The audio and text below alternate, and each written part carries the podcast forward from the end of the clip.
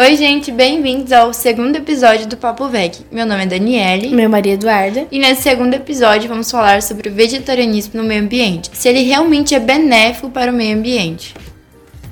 A pecuária apresenta uma das atividades humanas mais impactantes para o meio ambiente, consumindo grandes quantidades de água, grãos, combustíveis fósseis, pesticidas e drogas.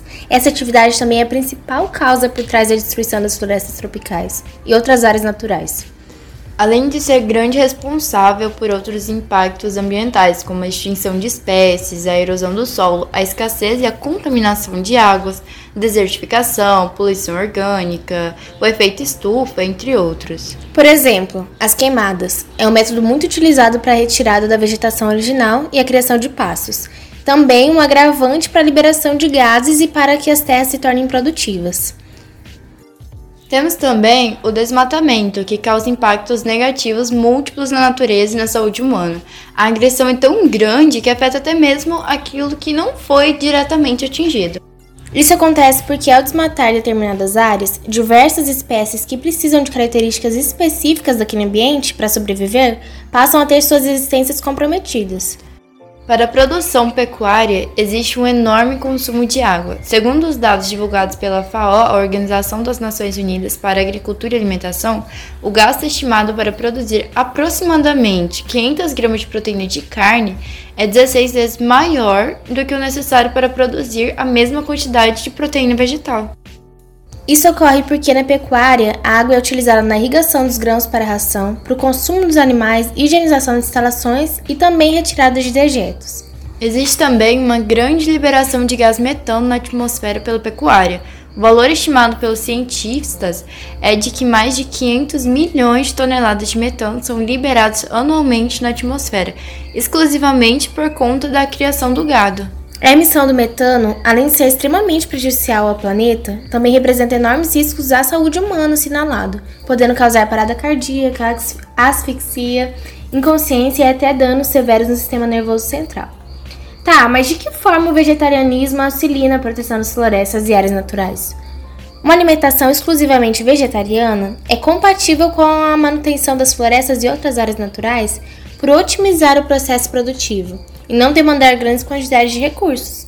Supondo uma população mundial vegetariana, seria suficiente o cultivo de terras com reconhecida aptidão para a agricultura e dessa forma não haveria demanda pela irrigação ou pela exploração de novas terras, ficando essas reservadas para, para os ecossistemas naturais.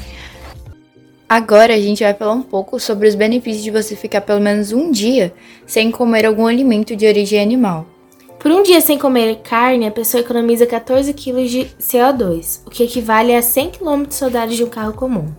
Além da economia de água, que é de 3.400 litros diariamente, o que seria a quantidade suficiente para suprir as necessidades básicas de 30 pessoas.